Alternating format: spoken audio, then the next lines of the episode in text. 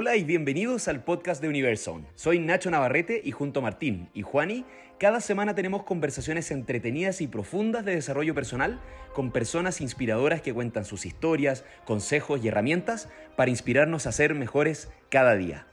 Si es que te gustó, si aprendiste algo nuevo o si algo te hace sentido, porfa síguenos en Spotify y compártenos con tu círculo que te inspira. Despeguemos juntos.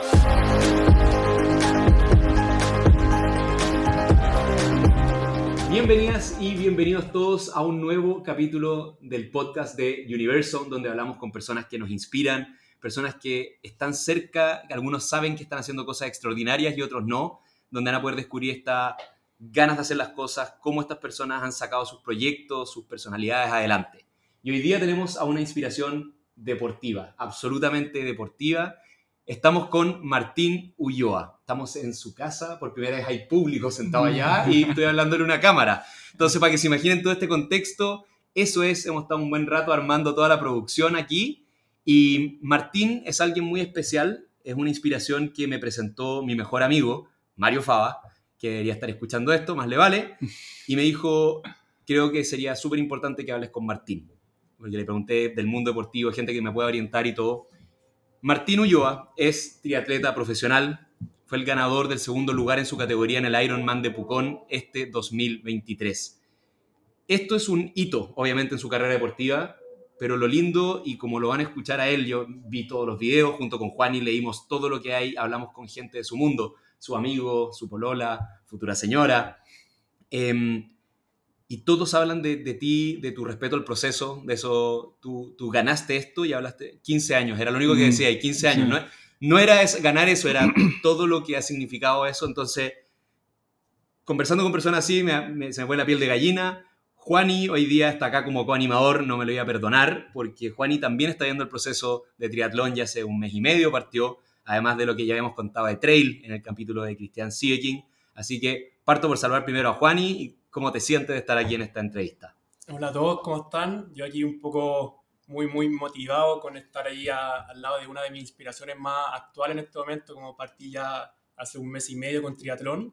Así que he estado ahí siguiendo poco a poco, ya introduciéndome al, al, al deporte, a la triatlón, y de, con ello me he entrado y conociendo muchísimo a Martín y es increíble, todo como lo dijiste tú, me he dado cuenta muchísimo de cómo es de, cómo su, de su mentalidad, de cómo se entrena, de los objetivos que se pone día a día y de, como dijo también Christian Seeking en el primer capítulo, de navegar con días buenos, con días malos, que es muy necesario porque también se usa mucho en, las competencias. Así que me ha gustado muchísimo verte también en, ese, en, tu capítulo en YouTube, eh, Triatlón sin censura. Mm. Es increíble cómo te muestras.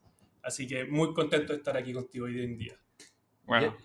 Antes de dejar a la Martín, que está pero ya mordiéndose el labio para hablar, ¿por qué invitamos a Martín?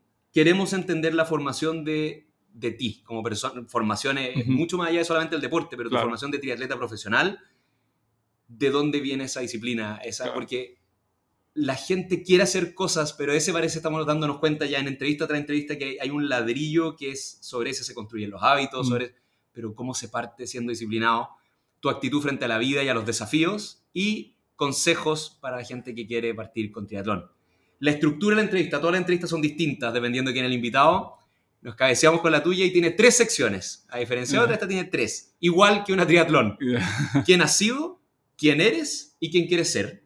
Con sus respectivas transiciones entre medio. Que son las partes jugosas de, de esto. Así que ahora, sin más preámbulos, Martín, bienvenido. ¿Cómo estás? Hola, hola, muchas gracias. En verdad acá sentado un poco con el síndrome impostor, en verdad eh, increíble. O sea, me contaban un poco del proyecto que están haciendo y que me hayan elegido a mí. Y en verdad, bueno, quién sabe, quizá encuentro algo que, no he vocalizado en muchos años, así que veamos qué sale. Increíble. Vámonos, primera etapa. Eh, empezamos a nadar con quién has sido. Vamos a recorrer mm. tu historia. Cuéntanos, imagínate tú una carrera cortita, tienes dos minutos para tu biografía no deportiva. Sácate todo el deporte del camino. Naciste. Cuéntanos tu historia. Ya, eh, nací hijo de Paula Peters y Cristian Ulloa. Eh, mi mamá periodista, mi papá ingeniero comercial, pero también eh, mucho tiempo en, en, la escuela naval, en el ejército, que yo creo que eso tiene un poco de relevancia en la historia que vamos a contar acá. nací en el 94, el 97 nació mi hermana Ignacia, el 2000 nació mi hermano Benjamín. Eh, en el año 2002 nos fuimos a vivir a Houston, Texas, eh, por tres años. El año 2005 nos fuimos, fuimos a vivir a Hong Kong, a China. Eh, volvimos a Chile el 2010, creo, por ahí. Y eso, instalado acá, eh, soy, tengo un título en Sports Management de la Universidad de Southern New Hampshire. Eh, me encanta el deporte fuera de, mi trabajo y, y, nada, estar rodeado de gente que, que, me suma también, una de mis cosas favoritas. Excelente. Entonces, el hermano mayor. El hermano mayor, sí. ¿En qué te define ser el mayor de...? de eh, no, a ver, ¿cómo me define? La verdad es que mis papás nos criaron, nunca me criaron con esa presión de como tú eres el mayor, tienes que, como yo creo que mis papás siempre nos criaron de alguna manera que cada uno podía florecer como, como tenía que serlo y eso se manifieste ahora. O sea, yo como triatleta profesional, mi hermana trabaja como consultora política en Washington, D.C. y mi hermano es ingeniero en diseño y hace tatuaje. Entonces, o sea, la verdad es que cada uno escogió su camino y, y cada uno con el, un poco con el, con el camino que nos pusieron nuestro papá, siempre decían que no te vamos a construir alas y te la vamos a cortar eh, de viejo, ¿cachai? Así que cada uno tomó su camino y en eso estamos. En verdad, muy orgulloso de mi hermano chico. Eh, la Ignacia claramente llevó todos los cerebros de la familia, pero con mi hermano tenemos una muy buena relación y con mi hermana también y, y muy feliz del tipo de familia que junto a mis, mis papás. Sí. ¿Y es una familia deportiva? Es una familia deportiva, sí. A ver cómo, cómo explico. Mi papá eh, fue muy competitivo en la moto saliendo de la universidad. O sea, después de la escuela naval y todo eso, eh, compitió en moto y que según él le ganó al Chaleco López en una etapa, en un, en un rally. Porque el chaleco se perdió, dejemos eso claro. Mi papá competitivo y yo creo que ahí nació un poco el, bichito de competencia. Mi papá es una persona muy competitiva y, le gusta competir, pero de lo que me estoy dando ahora de cuenta, ahora el talento que yo creo que tengo, no solamente para el deporte, pero las cosas que, que rodean el deporte, viene de mi mamá. Así que quizás mi mamá no hizo deporte, ha hecho una triatlón, pero quizás no fue deportista de chica, pero el talento viene de ahí, de mi mamá, sí. ¿Cuándo aparece el deporte así como, como algo, como algo... Como pilar así? Wow, esto, esto, esto me gusta. ¿Exploraste deportes? Claro, sí, no, todo, sí. Wow, qué buena pregunta. Eh, ¿Cuándo apareció? Empecé con moto, también con, con, mi papá empecé a los 5 años a competir en moto y esa fue el primer, la introducción a competencia, ¿cachai? O sea, empecé en moto y cuando nos fuimos a vivir a Estados Unidos ahí hice todo. Jugué básquetbol, jugué fútbol americano, jugué hockey en hielo, jugué béisbol, la pasé por todo. Ahí nos fuimos a Hong Kong. Volviendo un poco, en Estados Unidos empecé nadando en el verano porque mi papá me depositaban en un lugar cuatro horas y se olvidaban. Eh, ahí empecé a nadar. Eh, cuando nos fuimos a Hong Kong seguí nadando por el colegio, hice rugby y ahí empecé con el cross country también. Entonces como que caché como chucha, o sea, ¿Se puede decir, cara? Se puede, se puede, se puede. Eh, estoy nadando, estoy corriendo. Eh, como que empecé a, cachar como que era bueno para la resistencia, porque estaba nadando por un lado, estaba corriendo y caché que, oye, lo mío parecer es, la resistencia. Y mi papá también hacía ciclismo en ruta. Y un día eh, en Hong Kong hay este tema que ahí pude arrendar como unos, unos barcos, como entre tres familias, salí por el día y mi papá, al parecer, se le pasaron las copas con un amigo y le dijo, oh, te apuesto que puedo hacer un triatlón. Al otro día. Al parecer se despertó el otro día con un, con un golpe en la puerta el amigo, y bueno, vamos a hacer la triatlón. Y mi papá, sin saber nadar y sin nunca haber corrido, se hizo una triatlón y ahí, ahí partió. Sí, no, está loco. Pero fue de un día para otro, sí. Así que... ¿Tú te acuerdas de esa carrera?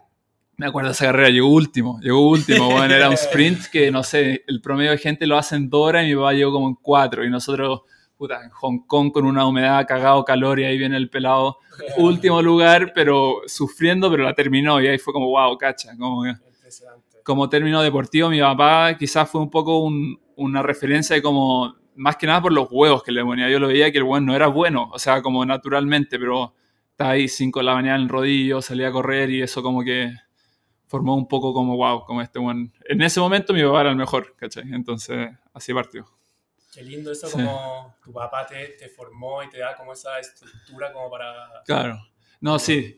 Eh, sobre todo como que unió un deporte que requiere mucha estructura, como el triatlón, pero también con, con su pasado de haber sido criado en el campo, con un papá un poco mucho más quizás distante y como con un poco de regla. Y mi papá me contaba que él saludaba a su papá de la mano, pues, bueno, imagínate. Entonces como que el buen, igual con una, una crianza súper dura y él se preocupó de que nosotros, a la vez teniendo esa rigidez, eh, fue mucho más cercano, pero mi papá eh, introdució eso. Pero nunca me quiero dejar de lado de mi mamá y esto lo voy a hacer todo el día. Mi mamá fue la que nos llevaba a los entrenamientos, mi mamá era la que eh, se despertaba en la mañana, me pide el taxi para ir a nadar a las 5 de la mañana, entonces mi papá generó la estructura, pero el apoyo lo hizo mi mamá también, sí.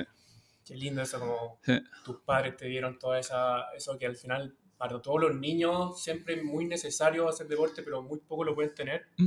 Y además viviste en muchos países y ya tus padres te dieron estos pilares fundamentales de cómo son las reglas para vivir y además toda esta multinacionalidad, mm. ¿qué es lo que te entrega tu personalidad también? Oh, qué buena pregunta. Eh, yo, yo creo que tengo una, una, ventaja frente a, competidores. Primero voy a partir por el idioma, el inglés. Eh, el haber ido a Estados Unidos vivir en Hong Kong fue todo en inglés, en un momento sabía, hablar chino. Eh, eso me permitió conectarme con, no sé, por ejemplo, el 2017, estaba entrenando en Italia y caché que había un grupo formándose de seleccionados australianos en España que están entrenando, que a hacer un campamento y solamente por mi capacidad de comunicarme súper bien y hablar inglés y hablar con esta entrenadora me abrió una puerta de una oportunidad tremenda, ¿cachai? Y eso me metí a ese equipo, entrené muchos años con esa entrenadora con esa gente, de ahí formé amistades, todo en base al, idioma, entonces yo creo que el idioma es lo primero que me gusta recalcar y un poco como entusiasmar a la gente que lo tome en serio, porque el inglés me dio una ventaja firme en, en, esto y eso es algo que lo multinacional también ayudó, pero también por otro lado el haber viajado y haber conocido cultura y haber vivido, no sé, cuando viajamos a India y veía como las situaciones de vida de donde estaba la gente en, en, India y cosas así, como que te cambia un poco el switch como, oye, sabéis que esto es un poco más grande de lo que de mi realidad, ¿cachai? Como que lo que yo vivo ahora puede que sea real para mí, pero no es la realidad. Y eso yo creo que a la larga eh, me empezó a, a dejar como, no, no, sé si dudar, pero cuestionar todo, ¿cachai? Como que eh, después vamos a llegar un poco más adelante que yo siempre he tenido una personalidad que si algo no me parece lo voy a debatir y lo voy a preguntar y eso genera roce y ese roce también puede llevar a muchas cosas muy lindas también, así que eso diría yo, como esas dos cosas. Qué, lindo como lo, lo, tenés muy identificado, como lo que te ha aportado, los valores. Nunca lo he vocalizado, así que estoy como una sesión de terapia esto, así que vamos, vamos, bien. Eso fue, fue, bien enfocado en lo deportivo, pero en lo humano, mm. el hecho de haber vivido en muchos lugares durante la época formativa, todas las personas con las que hablamos sobre ti mm. dicen esta cualidad que tienes humana, eh, fuera del deporte, tú llegas a un lugar y caes muy bien automáticamente, tienes mucha confianza y es claro, partiste de cero muchas veces, mm, pues, y tenías que armar tus comunidades en distintos lugares y hoy día tu vida es llegar a un nuevo lugar. Sí, muchas veces, claro. A los siete un colegio nuevo y después a los diez de nuevo y después a los trece volviendo al Grange con mis ex amigos que yo pensaba que eran mis amigos, pero en verdad eran mis amigos de, cuando tenía siete años y armar otro grupo acá.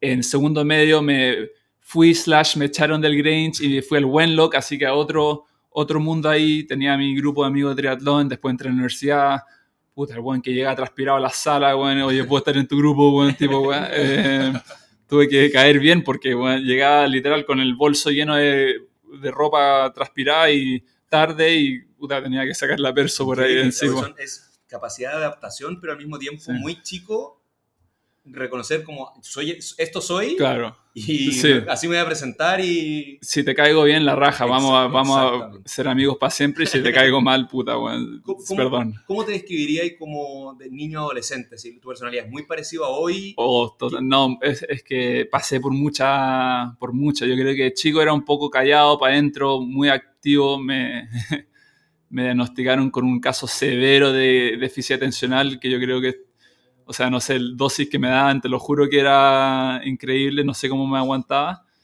Eh, de adolescente, un poco esta rebeldía de como de haber vuelto a Chile, que me hayan echado al colegio, un poco de, de que haya estado como peleando contra la autoridad y como más que nada conociéndome, a ver quién era y, y después que me hayan echado al colegio como la weá, como, hey, chucha, tenéis dos caminos que elegir acá, o el, o el echado o el one que salió adelante de esta. Muchos caminos que salí, pero yo creo que sigo evolucionando como persona y, y el Martín de los 13 a los 21 y a los 28 son, son todos distintos, sí. Sí, bueno, yo creo que eso es muy importante tener, tenerlo en cuenta, saber que uno tiene todas las posibilidades de ir cambiando constantemente. Sí. Tienes muy identificado todo lo que te abrió la mente vivir en Mm. otros países. Y además cómo te hizo cuestionar todas las cosas que Mm. te dicen y te hacen. Y ya saliendo ya un poco desde tu personalidad, ahora, ¿en qué momento llegamos a la triatlón? ¿En qué momento entra ya tu primer Claro. team? ¿En qué momento Mm. decís como, Claro, Esto es, vamos? claro. Esta es la primera transición. Sí. De uno, deep dive en triatlón. Ya, buena. El triatlón partió entonces en Hong Kong cuando vi a mi papá hacer la primera y dije, oye, me gusta esto. Eh, y ahí hice mi primera triatlón en Indonesia, ¿cachai? Bueno, en Bali. es como un vuelo a Concepción desde Santiago, tipo de cercanía, desde Hong Kong. Así que no crean que fui a Bali solamente para mi primera triatlón. Eh, fui a Bali, hice mi primera triatlón. eh, 500 metros de trote, aún así me puse jockey, me mojaba con agua y bueno, pensaba que estaba corriendo una maratón, pero esa fue mi primera y, y como partí de ahí dije, oye, ¿sabes qué? Esto es choro, como que jugaba rugby, pero también como que el rugby no era tan fan de, los golpes y de, todo eso, pero me, encanta el rugby, encuentro que es un deporte súper lindo, pero algo en mi cuerpo decía, ay viejo, como esto no es lo tuyo, ¿cachai? Entonces volviendo a Chile cuando tenía 13, ahí es cuando encontré la rama de triatlón UC, que es definitivamente un gran, gran, eh, una gran etapa de mi vida. Súper agradecido de esa etapa. Estuve ahí desde los 13 hasta los 25 años, imagínate. Muchísimos años. Ahí fue cuando conocí a mi, a mi ex entrenadora, la Anita. Y, y ahí es donde me empecé a formar como triatleta. Empecé como junior era muy malo de chico, empecé a seguir yendo, empecé a ganar un par de carreras, tuve una, un- una categoría juvenil bastante normal, sub-23, no tan buena, y, y bueno, no sé qué tan, qué tan largo vamos, pero a los 26 me dedico al, perdón, los 25 me dedico full time al Ironman. Sí. Excelente.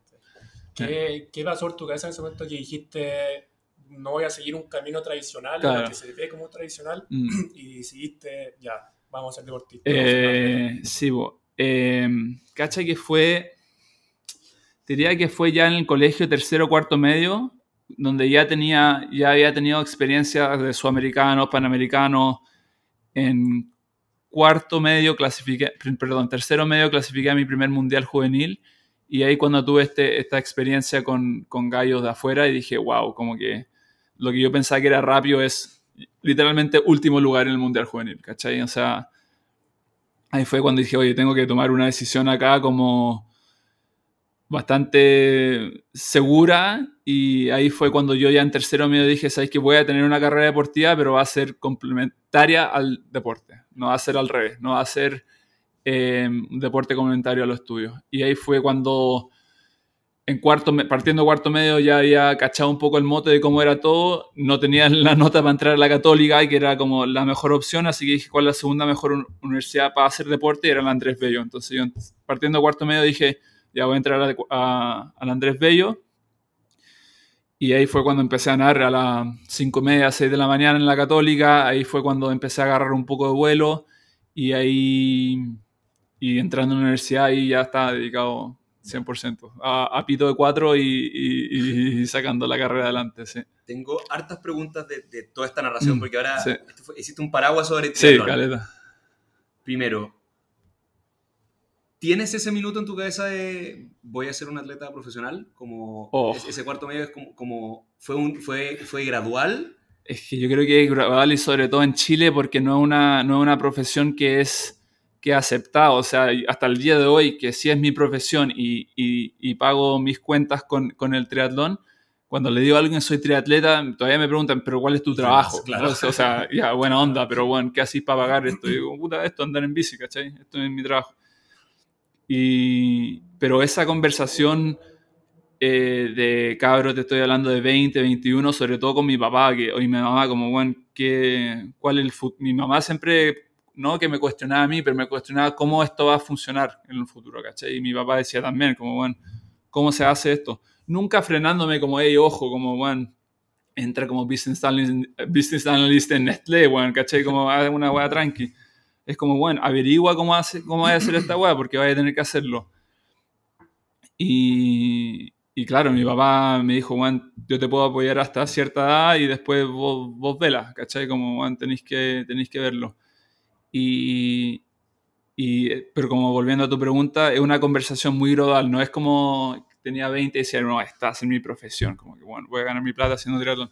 Sobre todo porque ese entonces no estaba pensando en Ironman, estaba pensando tratar de clasificar unos juegos, ir a las series mundiales, que es la, distancia corta y ahí no entendía el lado de, de, de negocios del, de esto de triatlón y sobre todo en Chile. Entonces ahí vamos a entrar un poco a, al cambio de Ironman, pero con mi paso a Ironman se me han abierto muchas puertas para profesionalizar esto y por eso, uno, me encanta porque en mi trabajo me paga las cuentas y dos, el, estoy demasiado feliz haciéndolo. O sea, sí, es mi, mi pasión.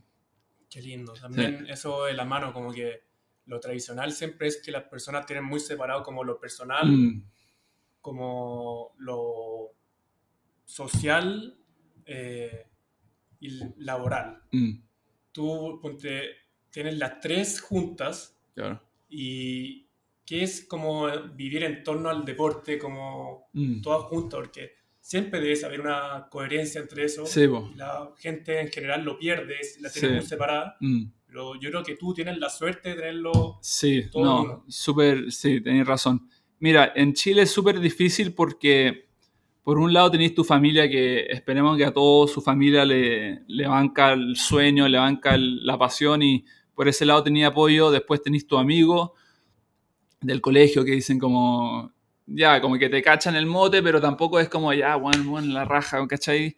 Y ahí tenéis como lo tuyo. Entonces tenéis como tres círculos que se van moviendo y que de repente se juntan, como es, no sé, lo tuyo la familia y los amigos un poco fuera, o tú y tu amigo, puta, el carrete, buena onda, estáis feliz ahí, pero el triatlón y la familia queda afuera, entonces eh, es súper difícil y una muy buena pregunta, pero yo, yo creo que tuve la suerte y también eh, no estoy diciendo que yo a los 21, bueno, me dediqué, no, yo sí también salí a carretear, tenía amigos, como que me tuve una, tuve una juventud que, por ejemplo, si tú veis cómo funciona en Alemania o en Francia o en España, hay, hay colegios de triatlón, pues bueno, o sea, para triatletas. O sea, colegio estoy hablando media, donde matemática, natación, eh, historia, ciclismo, entonces es como, bueno, chucha, ¿cómo competís contra un weón que desde los 15 le dijeron, oye, eres bueno para correr, el Estado te va a financiar hasta los 25 años para que hagáis esto, para que viváis de esto, ¿cachai? Para que traigáis una medalla al, al país o no sé, Gran Bretaña que estaba contando Ale el otro día que tienen un sistema de la lotería que el 30% de todos los tickets de lotería tienen un impuesto que va al deporte y entonces hay un, el tema de Team GB que al final fue el programa más fundado de la historia, entonces al final es muy difícil competir con eso, yo no estoy echándole la culpa al país ni a mis circunstancias, pero... Eh, son realidades muy distintas que creo que el chileno tiene que jugar y el que encuentra...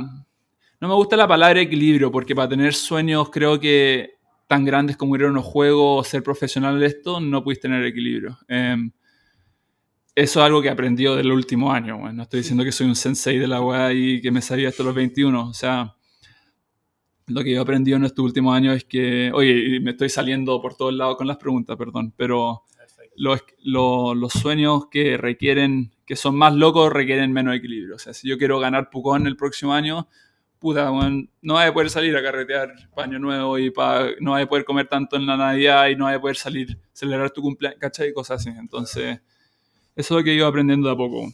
Está muy, muy, muy bueno ese momento, sí. como no siempre hay que ser equilibrado, claro. como también es lo equilibrado que como que Ujú. se siente como sociedad, como lo Exacto. que tiene que ser equilibrado. como lo- los amigos que te dicen, pero weón, eh, weón, el equilibrio, es siempre la misma palabra, pero weón, tenéis que weón salir con nosotros, weón, que weón, pero weón, los sueños, tú y a Elon Musk que duerme en su oficina, tú y a, triatletas, como por ejemplo nacionales, como es, es Diego, que es un amigo mío, ese weón se va a dormir a las 9 y se despierta a las 6, ¿cachai? O sea, tú no, tú no lo vas a ver, entonces... em, tú te, ustedes cuando vayan entrevistando a más gente se van a ir dando cuenta que hay gente que, que tomo- lo tomó en serio y en serio significa bueno, puta, muchas cosas para distintas gente. Sí, Claro. Increíble. sí, Eh, en Chile también está todo eso, como el término del, del, del deporte, términos de financiamiento, Mm. si no eres futbolista como deportista Sí, es sí, sí. muy difícil Sí. llegar a, a poder dedicarse a eso. Mm. ¿Qué tan difícil es conseguir financiamiento? Puta, súper difícil, sí. Primero, como un tipo de disclaimer, quiero decir que yo tuve la suerte de ser apoyado por mi papá hasta muy viejo.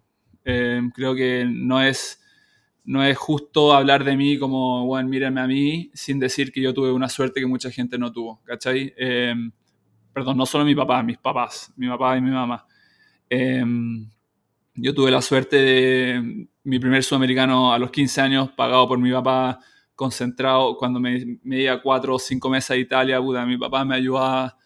Entonces, yo no puedo decir que esto es eh, ni mérito del Estado ni mérito propio. eh, tuve ayuda, o sea, creo que es justo decirlo. Eh, pero hablando de, desde lo que sé, es muy difícil surgir si es que tú no tenías el apoyo del Estado o de un privado eh, que te apoya desde chico, ¿cachai? O sea, sí, yo muchas carreras me lo pagó Chile cuando está en la selección y cuando estamos eh, en ese proceso, pero hay un punto donde, donde requiere de inversión.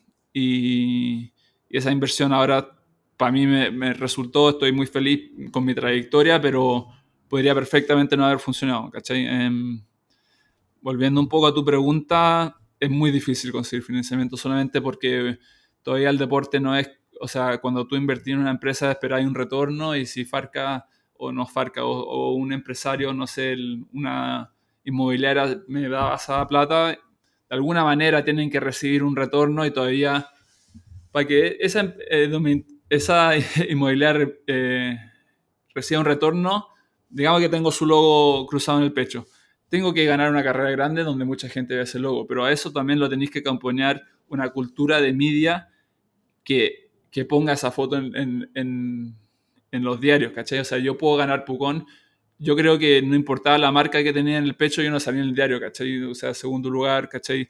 Eh, salí en-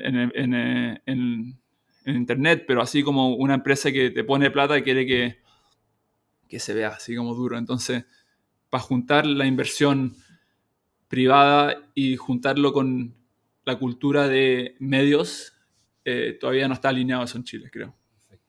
De esto que estamos hablando ahora del financiamiento de Mm. carrera, me voy a lo absolutamente opuesto y me a los sentimientos Mm. involucrados en esto. Me encantó en, en el parado, en tu narración Ujú. inicial, hablaste de entrar a Triatlón UC y un periodo de Mm. 10 años, 11 años Sí. de tu vida.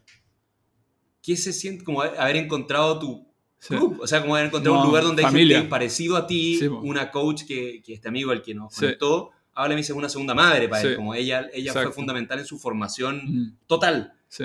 ¿Cómo fue ese Sí, no, eh, qué bueno volver a eso porque hay que darle harta importancia. Yo entré a Católica con 13 años y cuando yo llegué de Estados Unidos, o sea, imagínate, yo me fui de Chile a los 7, 6 y tanto, 7, hablé inglés por 7, 8 años y volví de, de lleno al español de nuevo, entonces mi español no era muy bueno, entonces como que Triatlón UC fue un lugar donde yo me pude expresar sin necesariamente hablar, ¿cachai? O sea, la natación, el ciclismo, el trote. Eh, y de ahí nació un grupo de amigos que sigue intacto, o sea, los mismos desde el 2008 hasta hoy día son los mismos. Y de ahí nació un grupo de amigos que ahora son una familia, ¿cachai? Y, y la formación de Católica fue, fue bacán. Yo en verdad creo que la Católica, eh, tengo mis opiniones sobre la Católica, que no tengo problema de decir, pero como club de formación, eh, yo creo que ni el mundial. Eh, tenéis las opciones de, de, formarte al nivel que prácticamente qué tan lejos querés llegar tú como formación. La católica te brinda eso y, y la ANA como entrenadora, lo tiene muy claro como formadora de deportistas.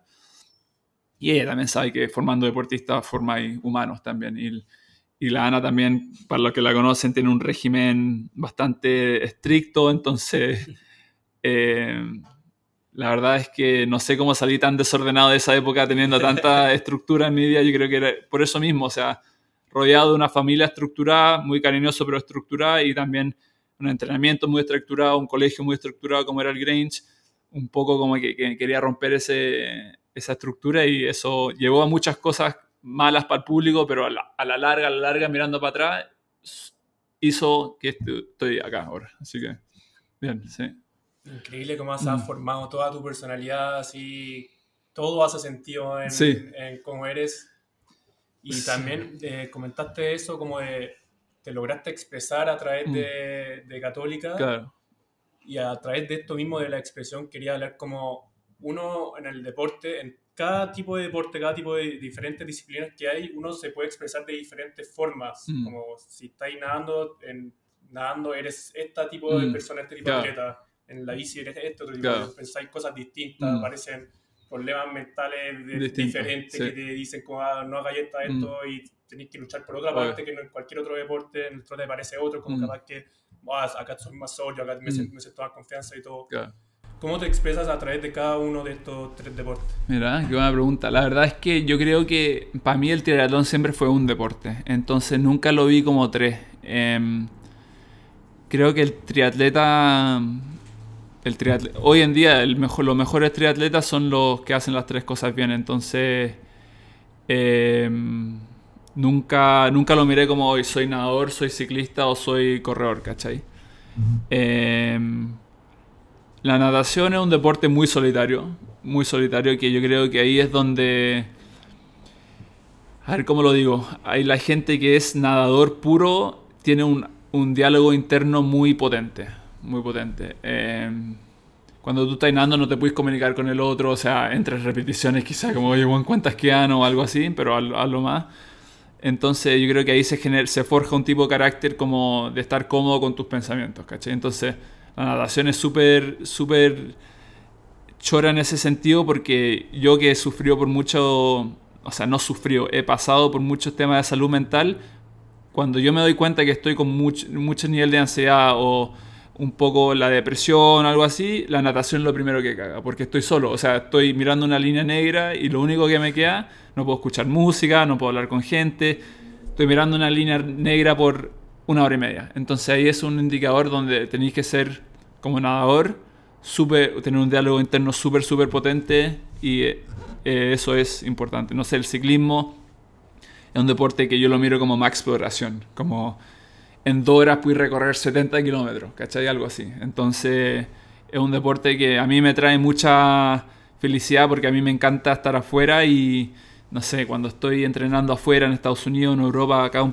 tengo farellones, pero afuera tú te puedes ir a, perder, básicamente. Y eso es algo que un poco el espíritu de, aventurero te sale un poco en el ciclismo, que a mí me gusta tirar rutas por, por el Garmin, así como cuál es la más peluda ya de este círculo, y hagamos esto. Como que eso es un poco la personalidad que me formó el ciclismo y el trote lo miro un poco más como deporte de, límites, como que el trote es el deporte más puro para el humano, creo, de los tres, porque el humano estuvo, nació para correr.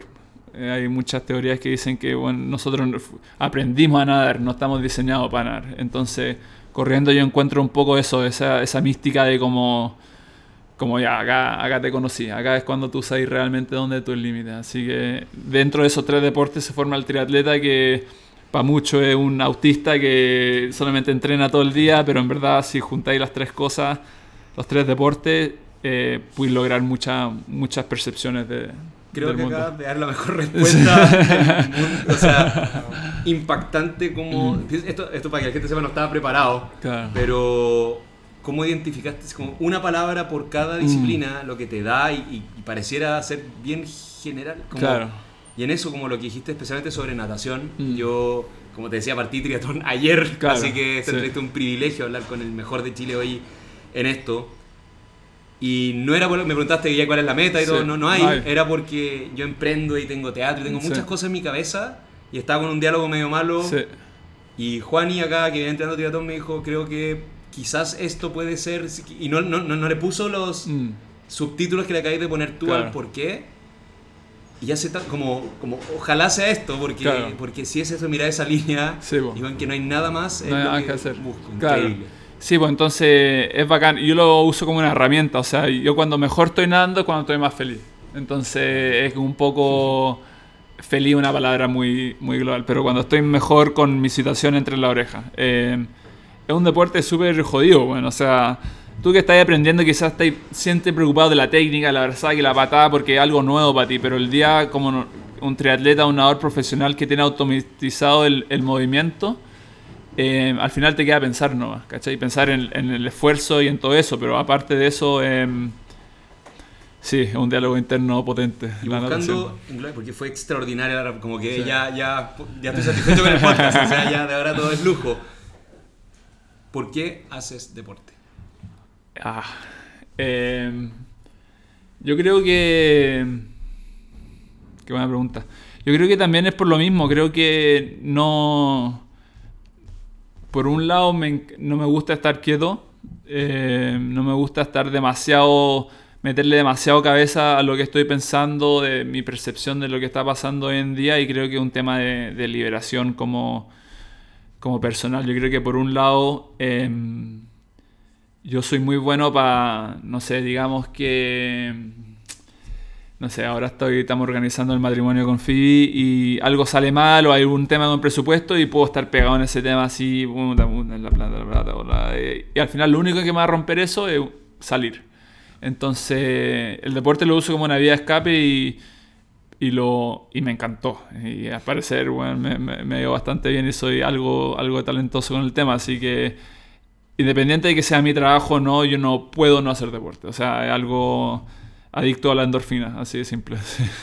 no puedo no hacerlo. Eh, lo hago, es que la pregunta es muy, muy potente. También lo hago porque lo, suena como un poco, un poco feo, pero lo único que sé, o sea, mi familia me, me crió en base al movimiento y al deporte y mis mejores amigos han venido del deporte y todo lo bueno que me ha venido, o sea, yo creo que estoy con la, con la FIDI, que va a ser mi futura señora, porque compartimos el deporte, entonces es un pilar central en mi vida y, y en mi identidad. Todo lo que rodea el deporte, todo lo que me rodea de alguna manera tiene una, un hilo de vuelta al, deporte, sí.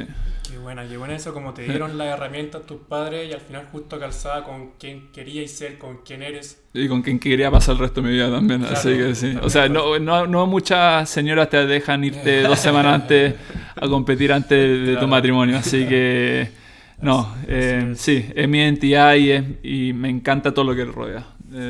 sí, Lindo. sí. En tu capítulo número uno de Triatlón sin Censura, dices, eh, quiero que me conozcan mis ambiciones, mis deseos, mis miedos. No mm. todo es bonito, ni fotos, sufrir en día, hay que mm. sufrir en los días, como ahora en mi cumpleaños, cuando estáis grabando ese capítulo. Eh, ser transparente, legítimo, que me conozcan tal y como soy. Esas fueron tus palabras en el primer capítulo. Lo encontré así ya increíble, como quieres mostrarle al mundo que claro, hay días buenos, hay días mm. malos, que se sufre, se pasa mal mm. Y se sigue y con eso es increíble lo que está contando el mundo, porque al final, como toda también esta, esa mentalidad la guías también a, tu día a día. Sí, yo creo que es importante, volviendo un par de años, yo, yo, de, yo tuve una época y es importante reconocer esto, que donde yo me un poco desligaba del, del triatleta amateur como, bueno, yo, soy elite, bueno, o sea, bueno, mírame a mí, ¿cachai? Y ahí me empecé a dar cuenta como, hey, bueno, frena, ojo, o sea, tú querés ser deportista profesional, bueno, estos buenos son los que te van a pagar el sueldo, porque ellos son los que van a comprar los productos que tú traes. Entonces yo dije, chucha, bueno, ¿sabéis que, dónde estoy parado hoy en día? con Porque nunca tenía nada contra nadie, solamente yo estaba tan monofoco con lo mío que podía estar corriendo y alguien me saludaba y yo estaba preocupado de mi próximo paso. Entonces, puta, ahí va Martín que no saluda nunca, ¿cachai? O con audífonos. Yo siempre con audífonos porque era como mi ancla al momento y alguien me saludaba en una carrera y yo ¡fum! de largo, mm. ¿cachai? Porque con música o es la típica excusa, yo soy más piti que nada, entonces si alguien me está mirando Y yo, y el weón como que me está trazando a hacer el approach como a saludar y uf, paso de largo, es como puta, este weón de Martínez, weón, un imbécil, pues, ¿cachai?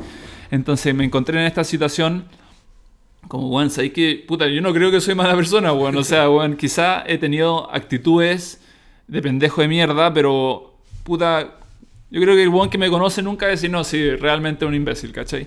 Entonces, eh, tuve esta idea del canal de YouTube donde dije, ¿sabes qué voy a hacer yo? weón? y si te caigo bien, bacán, pero por lo menos dame la oportunidad de mostrarme a mí y hacerlo con alguien como, como el equipo de Rodrigo, como que me va a decir, como, hey, weón, tú, tú no harías así, o sea, bueno, hazlo real, ¿cachai? O la gente que veía estos capítulos nunca me dijo como... Siempre mi filtro era la maca, como si la maca dice como este bueno es un mentiroso, como ya estoy, estoy weando, ¿cachai? Entonces, eh, hice cuatro capítulos donde siento que fui demasiado real y la respuesta fue, bueno, la raja, ¿cachai? Como, oye, bueno, ¿sabéis que... Eh, como que están todos mostrando lo bueno, pero tú grabaste una sesión donde cagoneaste completamente, ¿cachai? Yo tenía que hacer ese día, no sé, Rodri, eran como, sí, vos, 2 por Dos de 8K. sí. Oye, hoy me doy la guata, ya voy a hacer 4x4, ya sé que hice un 2K, como que, bueno, cagué, onda, no puedo, no puedo hacer este entrenamiento, ¿cachai? Y eran tres semanas antes, pues, con un entrenamiento más importante. Y ahí decía, puta, bueno, esto pasa, ¿cachai? Onda, esto me pasó, la cagué acá porque me acabo de comer un pan con yogur probablemente y ahora tengo que ir al baño. Entonces, eh, eso fue como un poco la oportunidad donde yo le dije, ¿sabéis qué? Eh, conózcanme, esto soy. Voy a hacer mi mayor esfuerzo para no vender la mula, como, oye, bueno, mírame, bueno, siempre con la bici limpia y, bueno... No, bueno, así soy. Y si te caigo bien, bacán, pero denme la oportunidad y la respuesta ha sido increíble. O sea, quiero seguir haciéndolo. Eh, Rodri está full con su pega, yo estoy full con mi pega y estamos tratando de, de ver cuándo sacamos la segunda temporada, pero... Pero sí, volviendo un poco a... sí, se, me, se me olvida tu pregunta, pero ese, eso de YouTube fue un poco eso, como... "Hey, este soy yo, como que... Déjame presentarme y Claro. acepto su opinión después de esto, ¿cachai? Qué Y linda, eso sí. qué linda esa reflexión. En el fondo, te mostraste tal y como eres Sí. y se te devolvió por mil. Eso como Sí. toda la gente lo puede usar Puta, en su día a día, siempre cuando... Gente me manda fotos arriba del rodillo como, weón, tus capítulos son la raja, weón, y yo como acá comiendo una pizza así, weón, debería ponerme a entrenar o algo, weón, ¿cachai? Eh, En esa autenticidad, Sí. por ejemplo, me pasó cuando vi tu video en Pucón, llegando. sí. Lo primero fue angustia profunda, era, pero ¿por qué no está Porque cruce la meta y baile. Como, y y- y Bueno, nunca le he ganado a nadie deportivamente, pero era como, Bueno, crúzalo. sí o sí sigue el cronómetro, como Claro. este no va a lograr el No, y no, no me da cuenta que, weón, era 4.59, 50 y tanto. O sea, imagínate haber hecho 4 horas y un segundo por No, estar weando. pero- pero- no, pero- me cago, me cago. Ponme en tu cabeza en esos 20 segundos, 15 segundos que empezaste a caminar Mm. zigzagueado, te Sí, diste vuelta para sí. agradecer, eh, cruzaste caminando, Claro. así. Sí. ¿Qué, qué está pasando? Porque eso es, eso es un niño. Ahí hay Sí, un un niño. niño. ahí Ese creo soy yo. Ese soy yo. Sí, Eso, sí. te fuiste 15 años para atrás. Ah, weón, está Bueno, pasando. este es mi sueño. ¿Qué, Claro. estaba, qué, qué está en tu cabeza? ahí? Cacha que es chistoso con- porque yo siempre visualizaba a Pucón como cuando dobláis a la derecha, están gritando tu nombre, entráis en la recta final, están la, están la están todos gritándote, debe ser la raja, debería ser la... Bueno, hago eso en la carrera y bueno, calcado, todo lo que yo pensaba que iba a hacer lo fue. Y dije, bueno, esta bueno no puede ser, esto es lo mejor que me ha pasado en el mundo. Porque todo, toda la imaginación que tenía como, bueno, igual debe ser fuerte los gritos por dos, el doble de fuerte. El Checho, que es el animador de la Católica, que me conoce también desde los 13 años, empieza a gritar, bueno, acá viene Martín Ullo. Y bueno, yo así como, bueno, no lo puedo creer, bueno, o sea, este, este es mi sueño. que escribiste en tu Id- durante 15 idéntico, años. idéntico y mejor. Entonces dije, ¿sabéis qué, weón? Esto quizá, bacán, obviamente queréis ganar esta carrera y queréis ganar hartas, pero tú, yo no tengo claro si esto va a pasar de nuevo. Obviamente no estaba viendo el tiempo, porque bueno, si hubiese visto que quedan 30 segundos para bajar las 4 horas, hubiese picado la línea, pero eh, fue todo, fue todo lo que soñé, esa cruzada de meta, fue, fueron mis dos papás, estaban ahí, eh, la FI estaba corriendo en ese entonces, ahí tengo una historia, si volvemos a Pucón tengo harta historia de contar de eso y, y nada, lo único que me preocupaba era, weón, gózalo porque tú no sabes si esta va a haber otra, ¿cachai? O sea, quién sabe, puede que Pucón el día de mañana la organización dice no se hace más Pucón. O sea, perfectamente podría pasar, ¿cachai? O Iron Man dice y no nos gustan los números Pucón, se acabó Pucón. Puta, imagínate haber cruzado la meta picando sin haber cachado lo que estaba pasando porque por andar modo robot no, ¿cachai? Entonces dije, bueno, dale no O sea, bueno, leí las gracias al, al, niño de bici que me estaba siguiendo todo el rato. Doblé para la derecha y fue así eufórico. Y todavía, yo tengo muy mala memoria, pero me acuerdo de cada momento de esa línea y espero que así sea para siempre. Y, y de repente veo los videos de nuevo un poco ego, como para, no, no de para llenarme el ego, pero para decir como, bueno, sí, realmente pasó. Pasó, pasó. Pasó, esta weá. Entonces, eh, nada, esa, esa cruzada de meta y después la entrevista y, y ya, crucé la meta, bueno, he hecho mierda, saludo al que ganó, que a todo esto un buena onda, o sea... Hubiese preferido que le haya ganado, era, oh, ese imbécil, como no, bueno, un buena onda. O sea, el que ganó realmente un tela y, me felicitó y me dijo, Juan, disfruta, estos están todos vueltos locos por ti, no me gritaron ni a mí tan fuerte, ¿cachai? Así que, Juan, disfrútalo. Y lo empecé a disfrutar y empecé a ver caras, pues vi a Martín Rivas, que es uno de los fundadores de Triathlon UC, me puse a llorar, vi a, al Checho, vi a Christopher Pons, vi a, a, todo esto. Entrando a la meta, me crucé con Mario, uno de mis mejores amigos, empezando su última vuelta, pues bueno, entonces dije, bueno, qué chucha esta weá está, es un guion. como el final del Gran Pez, así guion. como que aparecieron todos en... en ¿Cuál es la posibilidad de que me cruce con, con uno de mis mejores amigos que está corriendo de, su retorno al triatlón?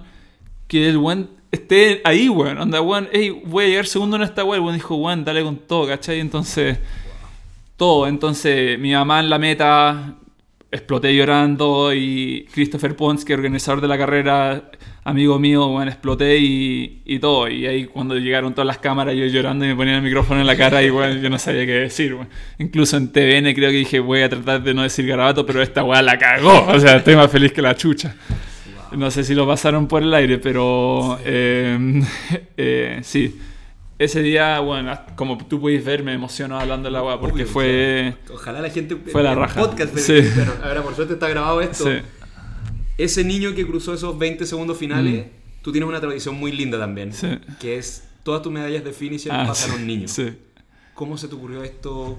Eh, ¿Cómo se me ocurrió? Yo creo Y que... qué lindo gesto, o sea, esto es Sí. gigante. Acá tú estás ahí hablándole a tu pasado, lo que te hubiese gustado que te hubiese pasado a ti. eh, a mí ningún elite me dio mucha bola a mí de chico y yo fanático del deporte. Eh, yo creo que algún fue una de las carreras, fue algún pucón, uno donde había llegado noveno, décimo, así como un, un elite más.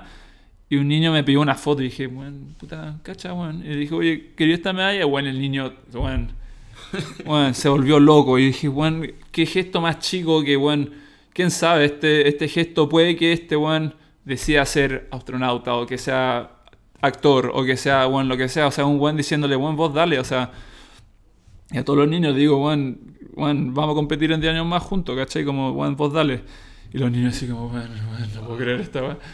Y desde entonces, cada carrera, primer niño que me pidió una foto, se, se lleva la, o sea, se lleva la medalla. Así que, no, bacán. O sea, a los niños les encanta. Es un, es un gesto, creo que un poco que trato de siempre. Hace poco estoy tratando de volver la mano al deporte y. Y un- una cosa tan insignificativa para mí que una medalla que no es que tenga mi- millones de medallas, pero bueno, una medalla finisher para mí es un recuerdo, pero para alguien es un, un, un antes y un después, ¿cachai? Esa- Y, sí. Ese sentimiento que te da el niño es Sí, bo. 20 veces mejor que cualquier Cual- medalla. cualquier primer lugar, ¿cachai? Entonces como que al final, para mí es bacán, lo voy a mirar a los 60 años como ya triatlón de Piedra Roja 2017, como buena bacán. Pero nunca sé lo que podría haber provocado esa... Eso es lo máximo que me va a provocar esa medalla a mí, como un recuerdo, pero para un... Ese efecto pa- mariposa. con ese, exacto, un efecto... Tú no sabes qué va a provocar esa, ese, esa- ese regalo. Exacto. Sí. Además que fue haber corrido con Phoebe también ahí. Sí, no, bacán, bueno, acá tengo una historia. Pobre cabro. Entonces, Phoebe hizo su primera medio Ironman en. ¿Cuándo fue? En octubre en Texas. Yo llegué cuarto de esa carrera, clasifiqué al mundial y la Phoebe hizo su primer medio Ironman. Que a todo esto, Phoebe es otorrina de la alemana y, la cato- y de la católica. eh, trabaja más horas que nadie, opera infinito y de alguna manera hace, hace deporte. Entonces bueno, yo creo que eso es lo que más me atrae, que ella realmente es high performance. Yo soy un vago comparado con ella. O sea, realmente ella no hay minuto que no está tomado en su día y todo lo que hace lo pone una cantidad de huevos y no solamente huevos, pero eh, como, ¿cómo se dice? Como tiene un, tiene un sentido lo que ella hace, como estoy haciendo esto por esto, ¿cachai? Y eso al final me, me estaba contagiando un poco a mí como, bueno, como un propósito, como un poco las cosas con propósito. Así que, bueno, ella estaba corriendo y ya foto, foto, bueno, el podio, pura buena onda. Y estoy pensando, bueno, ¿sabéis que voy a, bueno, mover al, voy a la península? Voy a volver a subir a la península, a saludar a toda la gente que me hizo barra y a esperar a Fidi y a mi papá, que los dos estaban corriendo. Y justo estaba con, con el, me, se me acerca la antiope y me dice, ya, este te, va, te va a seguir hasta que hasta que hagáis pipí. Un, protocolo de, de, antidopaje que te tienen que ver que no toméis nada, que no hagáis ninguna truchería. No entonces, sé dónde va esto. Sí, entonces, entonces yo le dije, Juan, el buen está encañadísimo, se le cachaba, el buen está hecho mierda. Y dije, Juan, yo voy a volver a subir corriendo a la península, te van a tener que seguir. Y Juan con Vans así como esta grande, como caña no. alta, con jeans y con polerón. Y dije, viejo, Juan, peor día tuya. Peor Juan que podría haber seguido, pero yo voy a volver a subir a la península con estos 35 grados y voy a saludar a, a todos, ¿cachai? Y bueno, me tuvo que seguir como por una hora. Subí la península de nuevo, saludé a toda la gente que me hizo barra, a todos los, al, al, público, y esperé en un lugar y ahí cruzó Fi, puta, buen abrazo, buen, también llanto, y ahí cruzó mi papá. Mi papá se puso a llorar, que es la primera vez que lo, lo he visto llorar. Y sí, hardcore. Eso fue, fue increíble. Mi papá así, bueno, vuelto loco. Y ahí, vuelta, vuelta para abajo corriendo hacer pipí y esperar a la fin en la meta. Sí. Sí, filete. salvo la palabra pipito. Sí, me hago, no sé lo que quieres. qué, qué, qué, lindo eso, como la, la el, ahí se completó un círculo con tu papá. O sea, de, sí, no, de, cuático, como, que vio el correr. Como, la, como hablando de, bueno, de la inversión, yo creo, no sé, porque mi papá nunca me vio como un, una inversión con algún tipo de rentabilidad, pero creo que ahí fue donde dijo como, puta, bueno, acá está, pues, bueno, acá, bueno, el cabro, bueno, lo hizo, ¿cachai? Y espero, sí, espero que el próximo abrazo sea mejor cuando sea el primer chileno en ganarlo, así que para, eso estoy tratando de hacer. Sí. Bueno, se, se ha notado a todos los que están escuchando el podcast que esta era la parte de sentimientos. Sí. Se, se, se, carga la pieza, como con, porque acá es donde más vaya a recordar, porque es, son los minutos más importantes de tu vida. Sí. Quiero que pasemos ahora, por el bien de todos los que están escuchando, para tratar de, de abrir tu cerebro, tu mentalidad, Yeah. tu mindset. ¿Cómo se trabaja la mentalidad deportiva a tu juicio? ¿Quién te la trabajó a ti? ¿Cómo la, des- la, la sigues desarrollando? ¿Ya, Sí. es un, ¿Ya es un asset que tení? Cacha que. Mira, esto va a ser. eh, yo. Yo creo que históricamente nunca fui el más fuerte de cabeza. Yo creo que todos los logros que tuve de chicos justo fueron los días que me sentí bien. Y eso yo creo que me jugó un poco en contra porque los días que me sentía mal, mala mierda, weón. Estoy, me, me siento mal, weón, me retiro, weón, esta weón, no, justo me estoy enfermo. Entonces, hace un par de años dije, ¿sabéis qué? Quiero que mis mejores carreras sean los días donde peor me siento. Me, me propuse eso. Yo quiero, que, yo quiero ganar una carrera sintiéndome como el hoyo. O sea, bueno, que sea lo peor. Porque, ¿Por qué? Porque ese día tú vayas a sacar algo dentro de ti que tú pensabas que no tenías, ¿cachai? Porque al final todo está en la cabeza. O sea, este deporte me podría discutir que es un 80-90% mental. Entonces, entonces, claro, volviendo un poco a Pucón, no muchos saben, pero yo estuve enfermo en cama dos semanas antes de Pucón. O sea, sinusitis, ningún antiinflamatorio, ningún antibiótico funcionaba. Pasamos por todo, por todo, 6 kilos de jengibre, de, de los batidos más asquerosos que hay probado en tu vida. Así me llenó de barro, como esos barros de como que es- supuestamente no sé qué hace el barro, dormí como un sushi como dos noches así amarrado, lleno de barro para mejorar mi sinusitis. Bueno, hasta acá, tengo fotos de barro hasta acá. Eh, y Pucón fue una carrera dura, bueno, fue una carrera donde yo tuve que, que luchar mentalmente y eso es desarrollo de los 15 años, volviendo a los 15 años, donde fracasé muchas más veces de lo que lo- eh, logré algo, ¿cachai? O sea, la cantidad de carreras donde, donde me fue mal, mal, yo estoy hablando mal, así como el día anterior había corrido más rápido lo que corrió en la carrera mal, tipo cosa, ¿cachai? Entonces, eh, ahora, haciendo, haciendo todo esto como... cada fracaso yo creo que era un, un- un- una forjada al- a la mentalidad Pero ahora volviendo a este, a este momento donde estoy ahora, que creo que es muy interesante, yo ahora estoy buscando un psicólogo deportivo. Que es interesante porque... ¿Por qué? Porque estoy entrando en un proceso de mi vida donde estoy viviendo solo, estoy con mi futura señora, eh, estoy logrando un punto en mi vida donde esto ya es, estoy diciendo me estoy forrando, es viable, puedo llegar a fin de mes, eh, pero eh, no sé manejar mis tiempos. Estoy súper preocupado de cómo es el manejo de los tiempos, me estoy dejando llevar con algunas cosas y ahora mismo, por, por algo lo digo, estoy buscando ayuda externa. Entonces, em, un poco después de estas dos carreras que tengo este fin de semana y en dos después, eh, voy a empezar a trabajar con un psicólogo deportivo porque no soy el indicado para decirte qué hice y, y, cómo hacerlo bien porque creo que todavía tengo un camino muy muy largo por el lado de mentalidad deportiva y, y de, y de eso que en un futuro podcast, en un par de años más, me encantaría explicar el proceso a, a, en qué mejoré pero ahora mismo no, no sé muy bien está, cómo, está, está, perfecto y, cómo estoy en eso. Y gracias por mostrar esa humildad de sí. como reconocer. O sea, vas a salir hecho una bestia de esto. Con, con solamente la decisión de salir a buscar esa ayuda sí. para este tema, mm. sí. vas a hacer otro. Yo, y yo creo que eso es lo importante. O sea, o sea, yo quizá hubiese seguido como estoy, que no era necesariamente mal, pero no ideal. Gracias a Phoebe que me dijo, señora te diga ahí, bueno, necesitas ayuda. Necesitas un psicólogo que te que te haga ver dónde estáis fallando y, y, es verdad, o sea, me encantaría darte los tres tips para ser el mejor triatleta posible y que, bueno, léete estos libros. Puda, no soy el indicado para eso, sé mucho, pero yo no soy el indicado para eso, yo estoy buscando ayuda ahora y, y espero que también con esta ayuda que me va a dar este psicólogo pueda después ayudar a otra gente también. Sí. Claro. Ya identificando que te falta esa parte, esa, mm. esa área casi completa como dijiste tú, ya es, creo, siento yo que es una fortaleza mental gigante, mm. ya como, ya saberlo, tenerlo identificado, claro. ya es como un, un talle mil pasos más adelante de lo que podría estar sí. si que uno lo suprime. No, totalmente, sí. También antes de, de Pucón, creo que tuviste un par de carreras que te retiraste. Sí. Eso, ¿qué, cruza, qué cruzó por tu mente? Sí, no, eh, Ya, me, claro, como dijiste, también lo aprendiste mm. y todo ¿Qué consejos también puedes darle a la gente o sea, para, claro. para, no seguir ahí? Sobre, sobre eso mismo, eh, eh, yo me imagino como deportista, no siendo deportista, me imagino que existe la mitad de ti es terca, como esto, esto se termina, si sí, para esto, esto, ha sido tanto fuerte, pero también el, el, otro que es el, es que para el largo plazo esto nos puedes matar, claro. vaya a quitarnos mil glorias más. Claro. ¿Cómo, ¿Cómo se conjuga? Qué buenas esto? preguntas, sí. Volviendo para atrás, eh, 2021 me, me, colapsé en Pucón. Eso no fue un retiro así como porque me sentía mal. Literalmente, bueno, me, me desplomé. Eh, de ahí partiendo ese año de nuevo, me fui a, a Mallorca en mayo.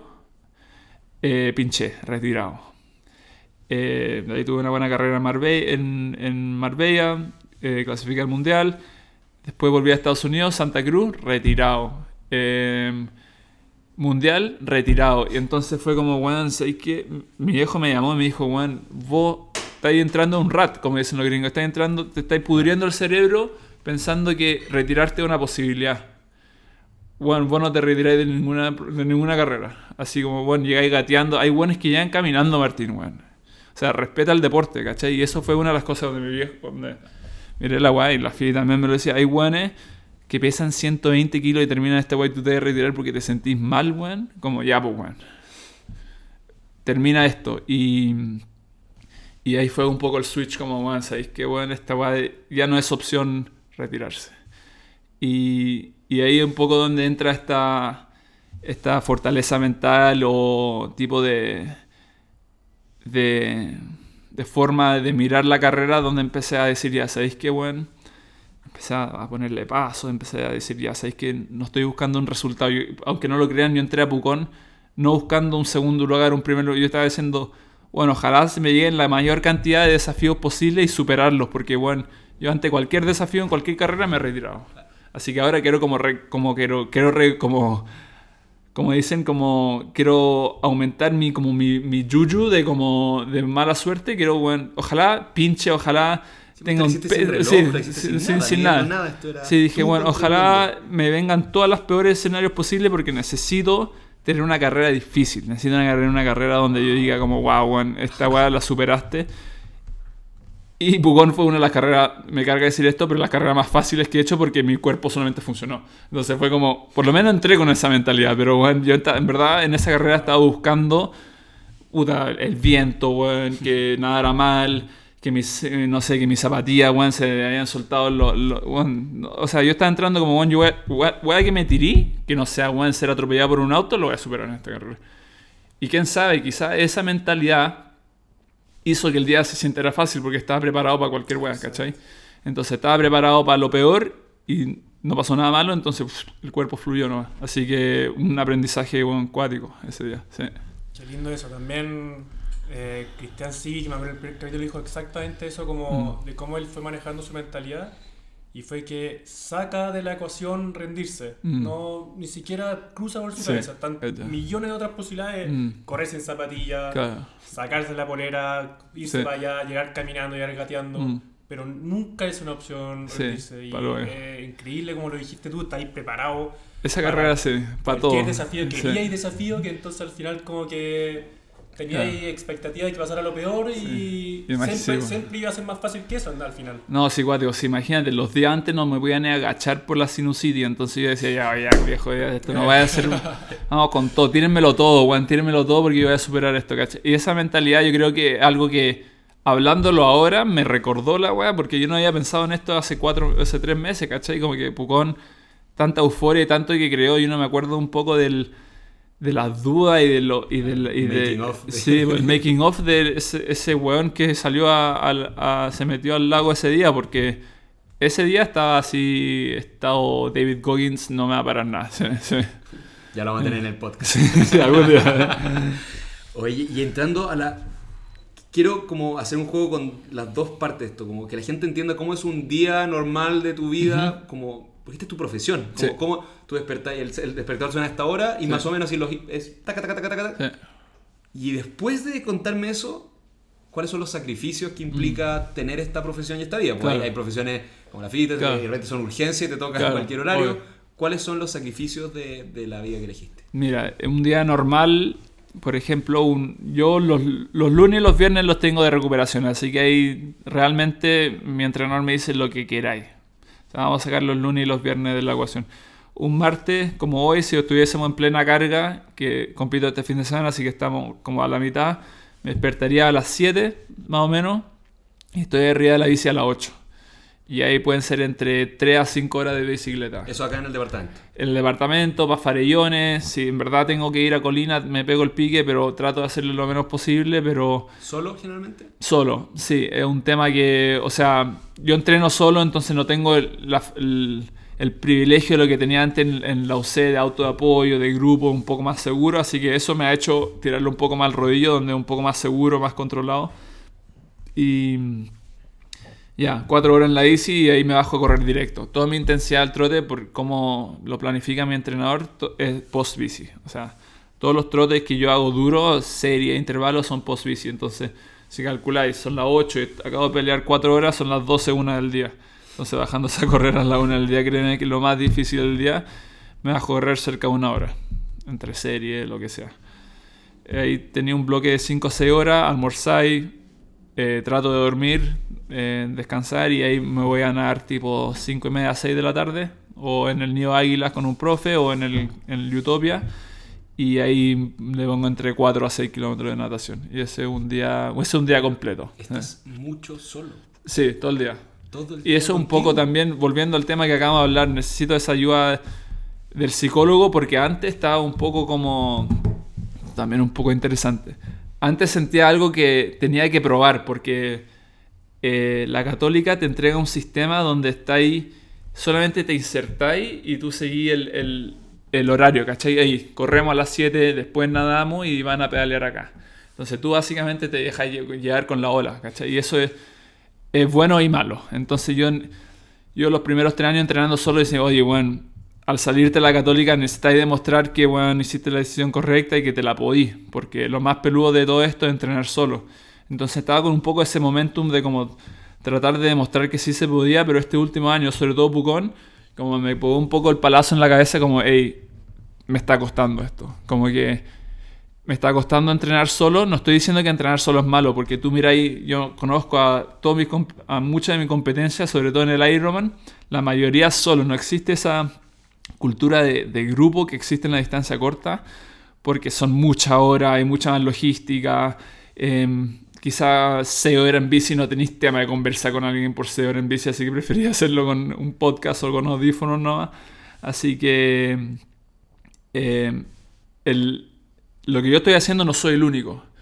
Entonces, ¿por qué, volviendo al tema, por qué estoy buscando yo un psicólogo? Porque quiero ser excelente en eso, de entrenar solo. No quiero ser, o sea, quiero tener las herramientas para poder subirme al rodillo 5 horas y no estar así frito, ¿cachai? Quiero, es posible. No solo poder hacerlo, sino que sea una experiencia extraordinaria. exacto, entonces quiero hacerlo bien, ¿cachai? Entonces, es posible, ¿por qué? Porque todos lo hacen, O sea, yo no soy el único que entrena solo. Entonces Volviendo un poco a tu comentario, estoy solo, sí, hago todo solo. De repente me encontraré con algún amigo para pedalear un par de horas suave, o de repente con Mario, volviendo a Mario de nuevo. Mario de repente nos despertamos a las 5 am porque este one tiene, que, tiene un trabajo normal, entre comillas.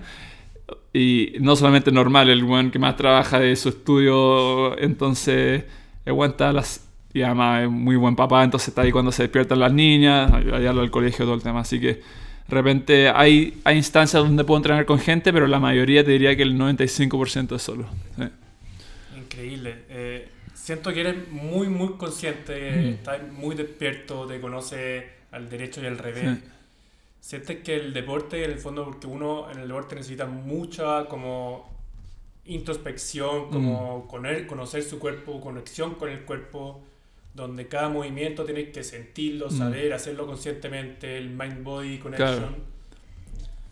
Eh, ¿Sientes que toda esa conexión te ayudó a ser consciente también mentalmente, además de la físicamente? Sí, yo creo que, o sea, lo, lo que más recalco de, ese, de lo que te preguntaste es como, yo me conozco demasiado bien, demasiado bien, y yo creo que uno de mis mayores talentos no es mi capacidad eh, fisiológica, incluso es bastante promedio. O sea, tú miráis mis números y este no, no es élite mundial, así de simple. Tengo un talento para no lesionarme. Y eso es porque soy muy, muy consciente de mi movimiento y de cómo me siento. Y sé que es un dolor bueno y sé muy bien que es un dolor malo. Y eso no es a base de que me he lesionado mucho, no. Al revés, nunca me he tenido una lesión grave. Entonces, eso es algo que, ese es uno de, los privilegios que tuve, como tú tenías este talento bacán, es que yo conozco muy bien como, no sé, por ejemplo, el otro día teníamos que hacer, tenía que hacer 20 100 en la piscina saliendo al, minuto 20 y yo empecé a sentir algo en el hombro donde dije, oye, ¿sabéis qué? Podía hacer los 20 100 pero yo creo que esto te va a jugar en contra porque después tení gimnasio, después tení otra natación larga mañana, entonces lo corté a 15. Y al final quién sabe, quizás estaría puro weando esos 15 o hacer esos 5 extra. Puta, en el gimnasio me dolía más y al, otro día no podía nadar. Entonces yo creo que hasta ahora todo eso me, ha funcionado. Soy muy consciente que es un dolor bueno, que es un dolor malo. Eh, domingo pasado estaba haciendo un 10K rápido y llegué al kilómetro 8 y le dije a la FI, oye, yo creo que acá algo no me, no me parece y al final yo creo que todas esas cosas es algo con que tiene que ir jugando el atleta siempre y es súper importante que esté como siempre, como se dice, súper conectado, súper conectado en, ese sistema. Y es un talento que gracias a Dios tengo, sí. Sí, porque no, si no estaría rajado entero, te lo digo al tiro. Y, conversaste de, lo de decir ser independiente. Sin embargo, ¿quiénes están en tu banca? Así como el día, mira, está la Phoebe.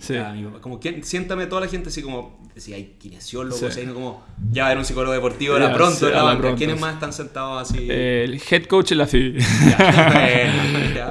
ella, es el, el eh, dicen, o sea, es demasiado cheesy esto, pero detrás de cada hombre hay una, hay una gran mujer. Yo creo, yo soy creyente de esto porque, porque ella me entregó herramientas que yo antes no tenía. Ella es la persona que llamo y es un pilar el más grande que diría. Después, por otro lado, está mi entrenador que se llama Matt, Matt Dixon. Em, este entrenador, una historia súper super buena también. Este entrenador era de, de, entrenar campeones del mundo en la época, en la, época estoy hablando 2010-2018. O sea, tiene dos campeones del mundo, tiene más de 100 podios en Elite como entrenador.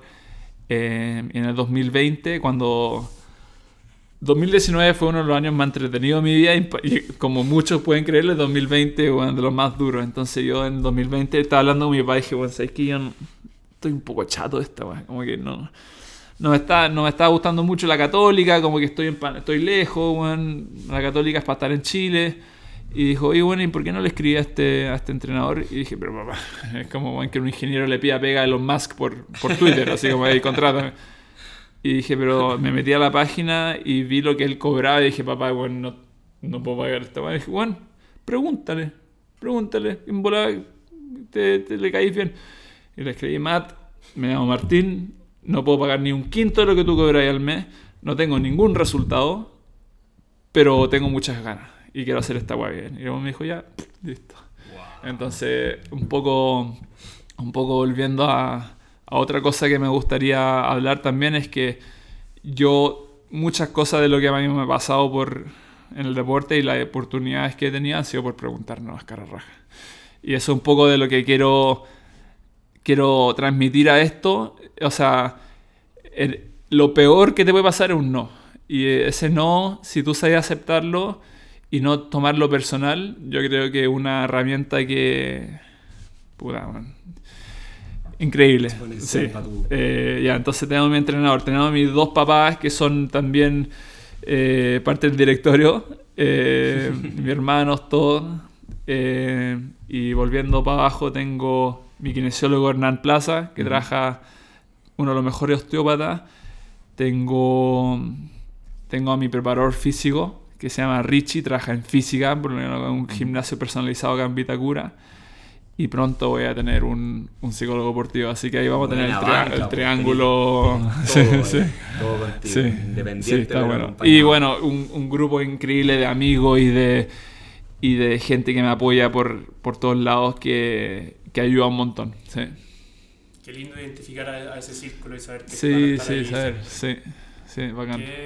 ¿Qué, consejos le podrías dar a gente atleta mm. que no se atreve a, dedicarse y por no seguir el camino tradicional? Claro, es que es súper, es, como es como los gringos que dicen this is not financial advice, como que no te estoy mm. diciendo en qué invertir. Eh, yo creo que una conversación súper personal, como que no te estoy diciendo, bueno, ahí que salte de la U y dedícate bueno, al, al, al, waterpolo. Eh, uno, yo creo que el primer paso es conocer la realidad de tu deporte nacional e internacionalmente, ve cómo lo están haciendo los mejores 50 del mundo, por dónde entran sus ingresos, eh, y ve si es algo viable para ti en tu momento de vida. O sea, volvamos al trail running. El trail running cómo se hace viable como deporte profesionalmente, tenéis que correr el circuito Mont Blanc, o como se llama el, ese circuito de seis carreras. Tenéis que estar corriendo en Europa y tenéis que tener un equipo de, de, fotos enfermo, porque eso es lo que más atrae, el outdoors, la foto, el contenido y todo eso. Entonces tú miráis el escenario profesional del trail running, aparte de ganar carreras, que es lo más importante, la gente se le olvida eso, eh, tenéis que tener la capacidad de generar contenido que sea competitivo con, con la gente que... No sé, tú puedes ganar tres carreras, pero no tener ninguna foto en Instagram, entonces ¿qué le da a Salomon, por ejemplo, a North Face? Tenéis que tener eso muy en cuenta. Después, eso es un poco el nacional, el internacional. Después, nacionalmente, hay gente dedicada a esto, como hay interés del, del mercado privado en apoyar a este deporte en particular. Eso uno es un poco lo técnico, como estoy diciendo, bueno, mira, mira el horizonte un poco del, deporte en que estáis, pero por el lado personal, em, puta, yo en verdad creo que la universidad siempre va a estar, trabajo, sí, yo creo que trabajo siempre va a poder encontrar. Esto es lo que siempre me decía mi papá.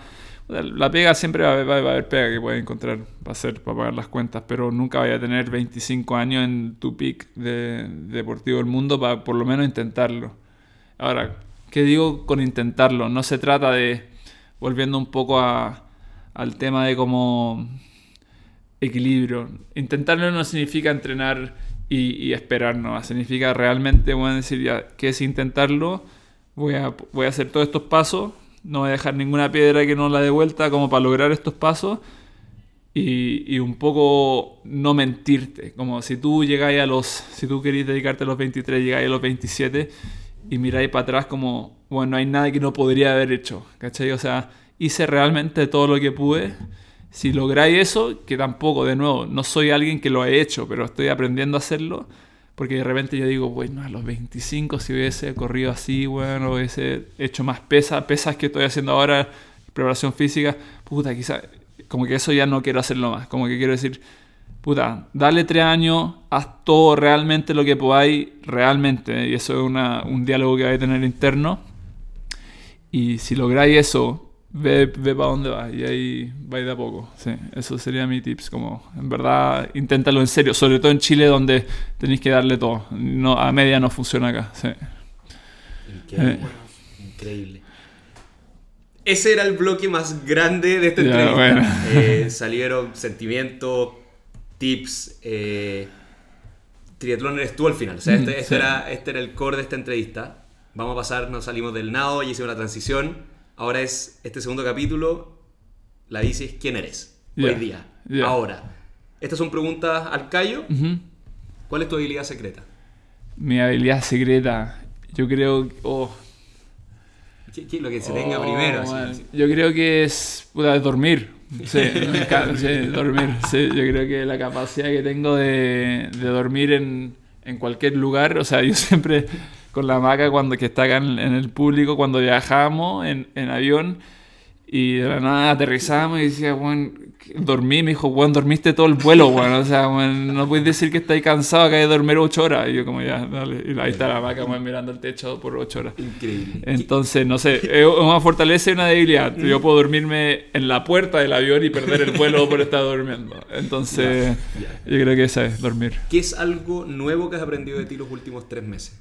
Oh, eso, yo creo que necesito ayuda en el lado del, psicólogo, del, de la estructura. Em, volviendo un poco hacia ese tema, como mis mejores carreras han sido donde tocó el día, ¿cachai? Y yo sé que como profesional, mi papá siempre vuelve a esto, tú no vayas a la oficina cuando te sentís bien, ¿no?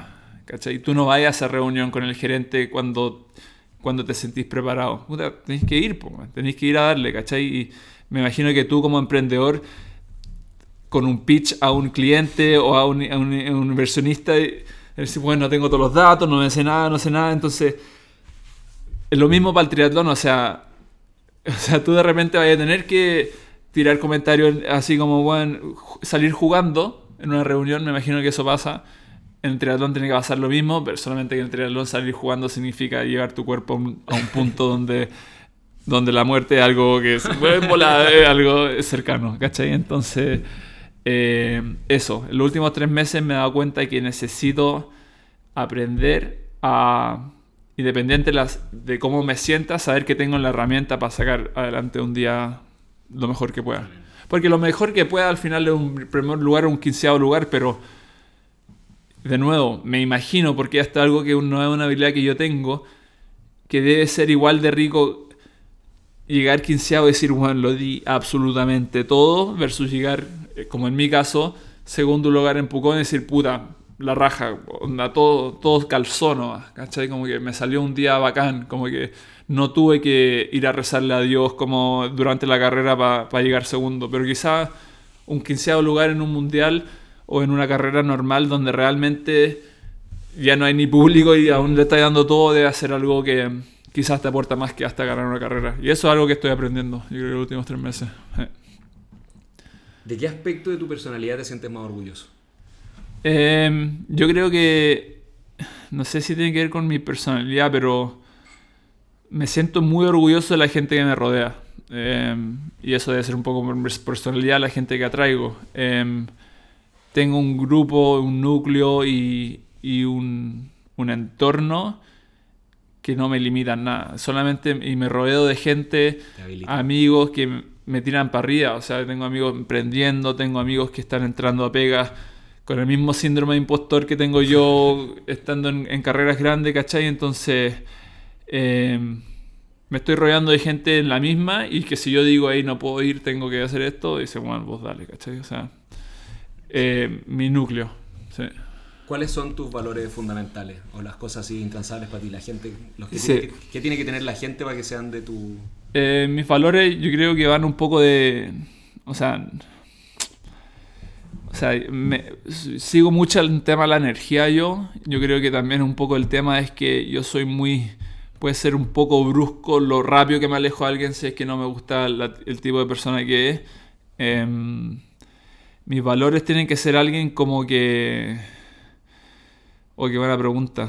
Em, mi mamá siempre me decía que no hagáis nada que no queréis que te hagan a ti, ¿cachai? Entonces, o que no te gustaría que tú sientas o que te, cómo te hagan sentir. Entonces, al final, si yo estoy alrededor de alguien que en verdad no, no me da ese feeling como, hoy a mí me gustaría ser así, como que quizás demasiado brusco y un poco demasiado, en muchos casos, como, ahí no me caí bien, para el lado. Em, pero otros valores, yo creo que también la capacidad de estar presente, eso lo busco mucho en gente, como que me ha pasado con, con juntas, no sé, digamos un pre, en un cumpleaños, gente hablando de, de su pega y, va a hacer un MBA y después del MBA va a buscar pega en, en, no sé dónde y la consultoría y después por fin va a poder comprar el depto y después, bueno, entonces digo, bueno, ¿qué estás haciendo hoy día? Como, ¿Qué te hace feliz? Como, bueno, ¿qué hiciste hoy día que fue como la raja, ¿cachai? Y gente no con gente así no me comunico, no me, no me llevo mucho porque hay gente pensando tan, tan lejano a lo que hoy día que ah, un poco yéndome un poco en, la mala también tuve un, un, un muy amigo que, que, se murió muy amigo del colegio que se murió hace unos años y eso en verdad me hizo un poco un switch de como bueno está es ahora ¿cachai? Y, y después de eso como que he sido súper súper eh, enfocado en gente que me rodee y que esté en la misma, misma parada de estar presente. Vamos a hacer la segunda transición ahora. Ya estamos, vivimos el presente. Eh, esta segunda transición, quedando en el presente, es tu caja de herramientas. Acá hemos tenido de todo tipo de invitados que cada uno por su especialidad o por su historia de vida, todo tienes tu, tu cajita. ¿Cuáles son tus principales hábitos? Como tú, ¿Qué te haces tú? ¿Cuáles son esos ladrillos que construyen? ¿Qué cosas tengo que echar a la olla para que salgas tú? Eh, un buen playlist. Necesito música, me acompaña en todo. ¿Tienes una canción que sea así con esta me levantáis aunque esté muerto? Eh, cacha que tengo. ¿Un grupo o algo así que sea efectividad absoluta contigo? Cacha que no, pero tengo un playlist que lo he que ahí si alguien lo quiere. Eh, un playlist para entrenar que llevo desde que salió Spotify literal haciéndolo. O sea, debe, ser 6 horas de música que te pasa desde Tupac hasta, hasta rock, hasta bueno, querer llorar. O sea, es de todo y ese playlist como que lo he usado desde los 15 años, ¿cachai? Entonces es cuático y lo he ido formando. Como un soundtrack de tu vida. De mi vida, bueno, es hardcore, donde pasáis por la época de Blink y, oh, bueno, el colegio, ¿cachai? Y, y volví a esa época y después la canción que justo estaba en el Madden o en el FIFA, ¿cachai? Como que te, te, te pasa por todas las emociones. Un buen playlist para mí es una ancla a todo momento, pa. Incluso para despertarme, de repente tenemos la Alexa y la FIS también le cuesta despertarse, pero yo necesito Alexa, play one, Tupac, y eso, eso me saca. Sí. ¿Algún otro hábito? Em, ¿Algún otro hábito? La comida me hace muy feliz, como nutrirme bien, como que me encanta un buen desayuno. Eso es un hábito que me encanta comer. Em, y también me gusta planificar el día antes que parta. Yo creo que eso es algo que eh, no... Un poco de un cuchillo de doble filo, demasiado, de repente soy demasiado lanzado como en, despertarme y ver que me toca entrenar ese día, como de repente me despierto y digo 8 horas, 8 horas de bici, pero si son las 10, ¿cómo voy a terminar las... ¿Cachai? Debería haber planificado el día antes haber cachado que me tenía que despertar más temprano, pero un poco 24 horas me gusta tenerlos planeados las 24 horas para adelante. Y como herramientas, pensando en libros, podcasts, algunos como eh, algo, que te gustaría recomendar así. Em, así como como eso, la verdad es que no. Mi entrenador tiene un podcast que se llama Purple Patch Podcast, que él habla de. Él se especializa en entrenar gente con poco tiempo. Entonces, de repente, saco muchas herramientas, porque él entrena, no sé, al un gerente comercial de Google, lo entrena. Entonces, un buen que, ¿cómo puede entrenar a alguien que haga un Ironman con tres horas disponibles de entrenamiento a la semana? Entonces, todas sus teorías de cómo hacer efectivo esas tres horas, al final se lo lleva a un nivel macro de 25 horas. Eh, aprendo mucho. Escucho mucho a él, escucho un podcast que se llama How They Train también, que es un gallo que entrevista a todos los mejores triatletas del mundo y de cada, cada capítulo saco un pequeño tip acá, acá, oye, hago lo mismo y esto me gustó. Y, y nada, la verdad es que también tengo tengo la suerte también de, de tener la, el, la guía de, de, de, atletas cercanos, como es, no sé, Marito, él ha pasado por todo, pero también Felipe Barraza, el Pipo, que uno de los mejores, fue uno de los mejores triatletas eh, el que tiene el récord de Pucón, que me ganó por como 6 segundos porque estaba bailando en la meta. eh, se, lo voy a, se lo voy a sacar, pero Pivo me llama todas las semanas y todas las dudas que yo tengo de triatlón, sé que él tiene algún tipo de perspectiva y, y es, un, es, un, link muy cercano porque porque es una llamada, ¿cachai? Una llamada y mucho conocimiento. Entonces, también suerte porque tengo ese acceso directo y muy rápido. Antes de pasar a estas inspiraciones con las que sí. estoy mencionando aquí, eh, la Phoebe nos ayudó a preparar la entrevista. y en todos los podcasts siempre pedimos que alguien, un ser querido del entrevistado, mande un video con una pregunta. Ya. Así ah, una pregunta. Una pregunta de la Phoebe, sí, porque estamos acá en, las, en tus herramientas. Sí. Y tu herramienta principal es la bicicleta. O sea, esta es, es la compañera en triatlón. Es, Todo mi guagua. Puedes ver ahí todo afuera, una acá, otra allá. de bici. Acaba la pregunta de la Phoebe. Cacha. Ya, yo tengo una pregunta. ¿Cuál es tu bici favorita? Y eh, si es que es la misma que la, te, la que te costó tanto armar y esa anécdota.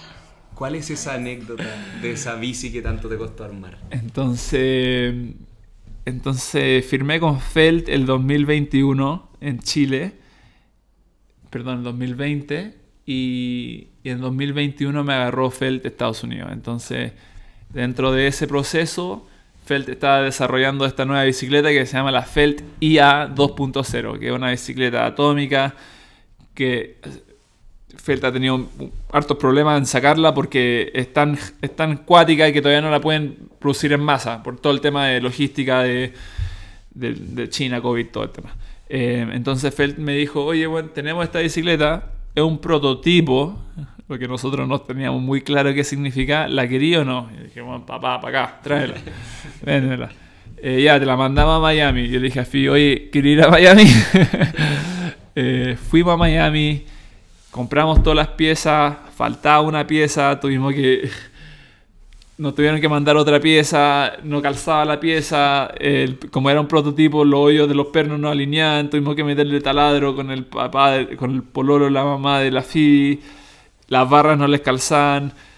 Bueno, fueron como tres meses de dolor de cabeza para armar este prototipo. Esa bicicleta se llamaba Elena y, y esa bicicleta salió increíble, una de mis bicicletas favoritas. ¿Por qué? Porque era una de las tres personas que tuvo esa bicicleta como prototipo y me sentía bastante especial man, hablando con los de Felt, con los ingenieros, dándole tips y, y, siendo como parte de ese proceso de diseño de una bicicleta que van a vender miles y miles y miles de esa bicicleta y por dar esa, ese feedback fue como, wow, como, por lo menos algún pedacito grano, así que como historia. Bueno, esa fue, fue mi bici favorita, pero te debo decir que la bici que me acaba de llegar esta semana me gusta mucho también.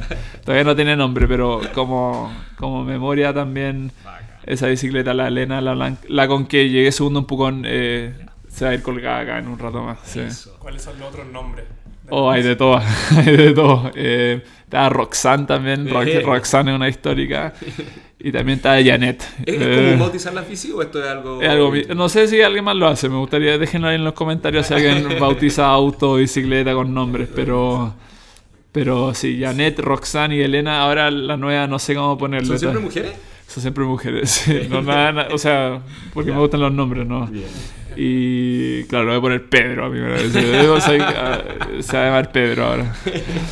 Pedro es la nueva bici, lo acabamos de decir, así que eso. Y, eh, y, y ahí habías entrado a estas personas, los de Pipe Barraza, que puedes mm, llegar y llamarlo. Sí. ¿Quiénes son algunas de tus inspiraciones? Pueden ser lejanísimas, deportistas, un Michael Jordan sí. o un Pipe Barraza. ¿Quiénes son personas eh, de las que has tomado cosas o que sigues aprendiendo? Que me inspira. Eh, yo creo que la gente que más me inspira son la gente más cercana actualmente y eso va cambiando. O sea, en, en mi momento de desarrollo sí o sí fue el Pipo, ¿cachai? El Pipo está llegando todos los años al podio en Pucón. Y yo veía a este buen ante Pucón, ya gordo, ya gordo ante Pucón, porque yo llegaba lesionado, llegaba fuera de forma, y aún así no sé cómo crees, el buen sacar un, un carrerón, ¿cachai? Entonces, de él quiero aprender porque él lo ha hecho muchas veces de superarse mentalmente para, para lograr resultados. Yo creo que él es uno, eh, mis papás, mi, mi, mamá también, y actualmente la, la Phoebe que no sé cómo un humano puede trabajar tanto y todavía tener energía al final del día. Sí. Buenísimo. Perfecto. Sí. Pasemos entonces con la tercera transición. Vamos. Al futuro. ¿Quién quieres ser? Ya. ¿Qué esperas con ansias hoy en día? Ahora, ahora es el, el, el, matrimonio, 18 de noviembre, pero eso es un lado personal. Pero por... por... correcta, dice la Sí, sí. La FI es- esa es la pregunta que venía El con matrimonio, veneno. el matrimonio, para que escuchen. Eh, sí. Eh, pero mirándolo, ¿qué espero con ansia ahora? Eh, con Phoebe nos vamos a Australia y a Melbourne, que es un lugar donde yo entrené de nuevo con este equipo, que me acerqué por preguntar nomás. Es una de, la- una de las cosas que, que me ha hecho muy bien, a preguntar nomás. Entonces conozco Melbourne muy bien y me gusta mucho entrenar ahí. Entonces sé que ahí voy a tener un bloque interrumpido, sin asados familiares, sin cumpleaños, sin nada, donde voy a estar siete semanas entrenando y después de eso me voy dos meses entre Estados Unidos y Finlandia para correr el mundial y yo creo que este año en Finlandia he visto el circuito, he visto las condiciones en las carreras y yo creo que este, este es el año donde podría ser algo interesante ahí. sí. ¿Cuál es el mayor logro de tu vida? Así como vida, o que la FI me ha dicho que sí, hay que casarse conmigo yo creo, pero políticamente correcto. Eh, mi logro más grande yo creo que ha sido eh, nada, formar un, un- de nuevo volviendo al círculo. Creo que armé un, realmente un grupo que tengo harto amigos que me quieren mucho y, y eso es uno de mis mayores logros. Yo creo que ar- armar esa familia elegida eh, que me inspira y que me aporta y, y que, y que vayan por buen camino también y me motivan todos los días. sí. Qué lindo. Eh. Si tienes un propósito de vida, ¿cuál Oh. es? Yo creo que mi propósito de vida actualmente es, de nuevo, realmente intentarlo sin, sin peros, sin es que no lo hice así, como que me encantaría llegar a los, idealmente a los 34 como la vida útil del triatleta y decir no, no podía hacer nada más. Eso es mi propósito, como que realmente hacer un esfuerzo monumental por, por algo que quiero, pero a futuro criar una familia y darle los mismos las mismas oportunidades que me dieron a mí y mis papás y, y así y así aportar un poco ahí. Pero también un poco más por, por otro lado a mí me encantaría después del deporte algo parecido a que están ustedes generar una plataforma donde donde el deporte pueda ser profesional en Chile. Ese es mi sueño como que que el que te diga oye es- cuál es tu trabajo soy nadador no sea raro. Y eso es como que algo que a mí me encantaría Con esto que estás haciendo ahora ya está ahí. Sí, algo, todo sí. haciendo- Entonces, como que, que el- ser un, algún tipo de semilla en el profesionalismo del deporte fuera del- de los deportes populares, como que llegar al punto donde el trail runner puede pagar un arriendo o en el colegio de los niños, para mí sería algo soñado, como que esto sea algo normal y, y que se pueda vivir de realmente una pasión como es tocar la batería, la guitarra, vender un cuadro de arte, ser actor, ser deportista, que creo que todavía, sin desmeritizar la otra, las otras cosas que también son igual de difíciles, pero el deportista chileno fuera el futbolista creo que todavía falta y me encantaría de alguna manera después aportar a eso. Buenísimo. ¿Cuáles son tus tres mayores prioridades en este momento? Y no vale decir nadar. Eh, mis tres mayores prioridades. eh, ser un buena pareja Phoebe, es el número uno. Segunda prioridad es ser buen hermano. Creo que ser buen hermano, buen amigo, lo voy a meter ahí entre, entre un saco. Y lo tercero es, es ser... Bueno, que mi perro sea feliz. Que mi perro tenga una buena vida. ¿Qué consejos te daría a ti mismo hace 10 años? Oh. 10 años tenía 18, imagínate. Eh, eh, cree en ti, cree en el proceso, cree que esto no es tan rápido. O sea, yo a los 18 pensaba que iba a ir a los pensaba que iba a ir a unos Juegos Olímpicos y ahí me di cuenta que esto es un proceso muy largo, que yo me demoro más que, el, que alguien normal. Soy un poco más de...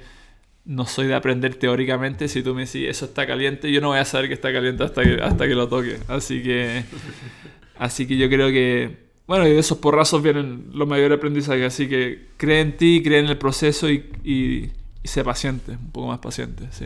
Buenísimo. Sí. Consejo al mundo. Aprovecha que tienes acá Eh. gente de todas las edades, hombres y mujeres, gente que quiere empezar a hacer deporte, gente que está Mm, haciendo deporte, claro. pero está dudando. Eh. Escucharon casi dos horas de ti. Claro. de Tu, tu vida, tus pasiones, tus procesos. Mm. Lo, fuiste tan humilde para decir también lo que te falta y lo Mm. que estás saliendo a buscar. ¿Qué consejo le darías a todas esas personas que acompañaron ahora? Eh, de lo que yo he aprendido estos últimos años es que tenemos que ser un poco más en, en, en, en español es como orientado en el proceso. Eh, hoy día me escribió alguien por, por, por Instagram y me dijo, bueno, ¿sabéis que necesito tu quería pedirte ayuda? Eh, soy súper matea entrenando, eh, me encanta, soy muy competitiva, no me gusta hacer del montón, pero llegando a las carreras siempre hay un pero que puedo hacer y dije, bueno, yo creo que tenemos que cambiarle el- cómo estamos mirando instancias de, no solamente de competir, pero instancias en general como... em, hay, que estar presente en, lo que estamos haciendo ahora. Em, si yo el próximo fin de semana tengo una carrera de 21, no entremos con un, con un resultado blanco y negro, ¿cachai? O sea, no es pasar o fallar. O sea, entremos a estos desafíos, sea correr tu primer kilómetro, o sea correr tu primera maratón, o, o lo que sea, sea hacer, crear tu primera empresa, entremos a estos desafíos con un poco más de una, una versión holística donde vamos a decir, quiero sacar esto de esta experiencia, quiero ojalá conocerme más y si tú entras con un, un, un- un objetivo de proceso versus resultado, yo creo que van a haber mejores resultados a la larga, sí. Yo diría que eso. Muchas, muchas gracias. Siempre cuando ya estamos cerrando el podcast preguntamos porque esto vemos las inspiraciones como una constelación. Pues acá Sí. pues, mi mejor amigo llegó Claro, aquí claro. y, y aparecieron muchos nombres acá, quizá alguno quedó fuera. Eh, ¿A quién te gustaría que entrevistáramos algún día porque tú crees que tiene para... Para dar. para- que, que te gustaría escuchar esa hora y media de esa persona? Puede ser del mundo Eh, deportivo o no, pero...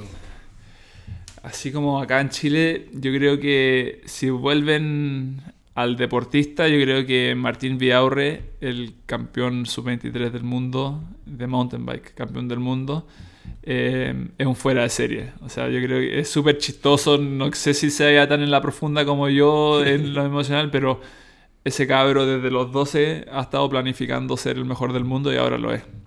Entonces, quizás no lo decía, pero eh, súper interesante hablar con él.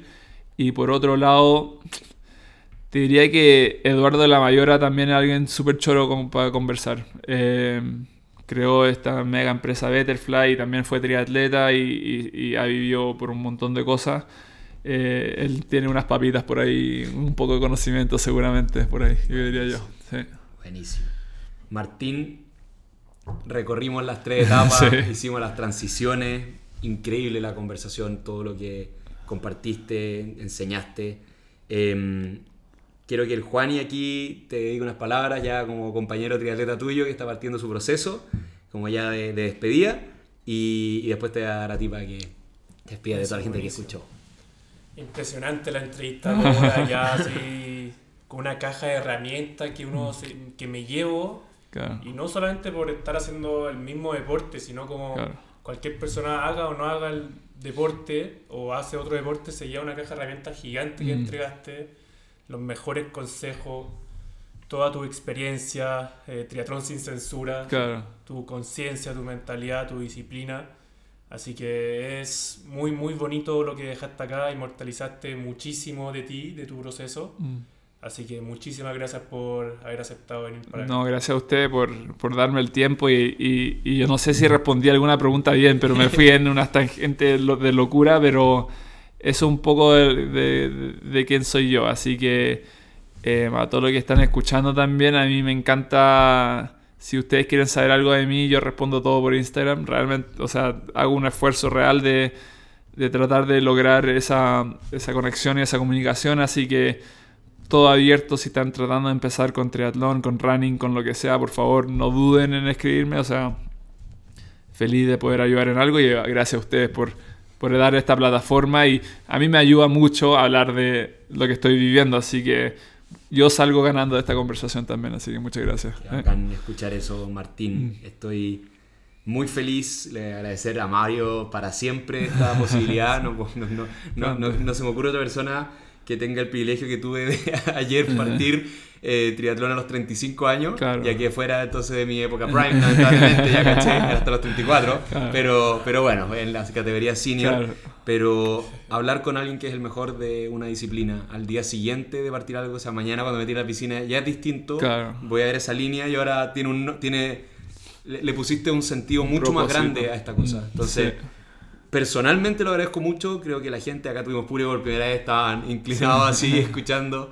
Em, muy linda conversación, eres una persona extraordinaria. Como dice Juan, muy consciente de ti mismo. Te, te, te conoces. Trato, trato, trato, Es que pasando tanto rato contigo mismo, más, te valía. Trato, eh, Admiro mucho eso, quiero eso para mí. Mm. Eh, espero que la gente que haya escuchado también. Gracias al Juan y acá por otra muy buena entrevista. Eh, le encantan los deportistas para conversar. Y eso, pues, mucha suerte a la gente, síganlo en Instagram, sigan su proceso. En YouTube pueden encontrar esta serie de mini documentales de triatlón sin censura. Y entonces estuvimos con Martín Ulloa, triatleta profesional, acá nuestro campeón de Ironman de Pucón este año. Un abrazo a todos, muchas gracias por escuchar y muchas gracias Martín. Muchas gracias a ustedes, gracias. Chao, chao.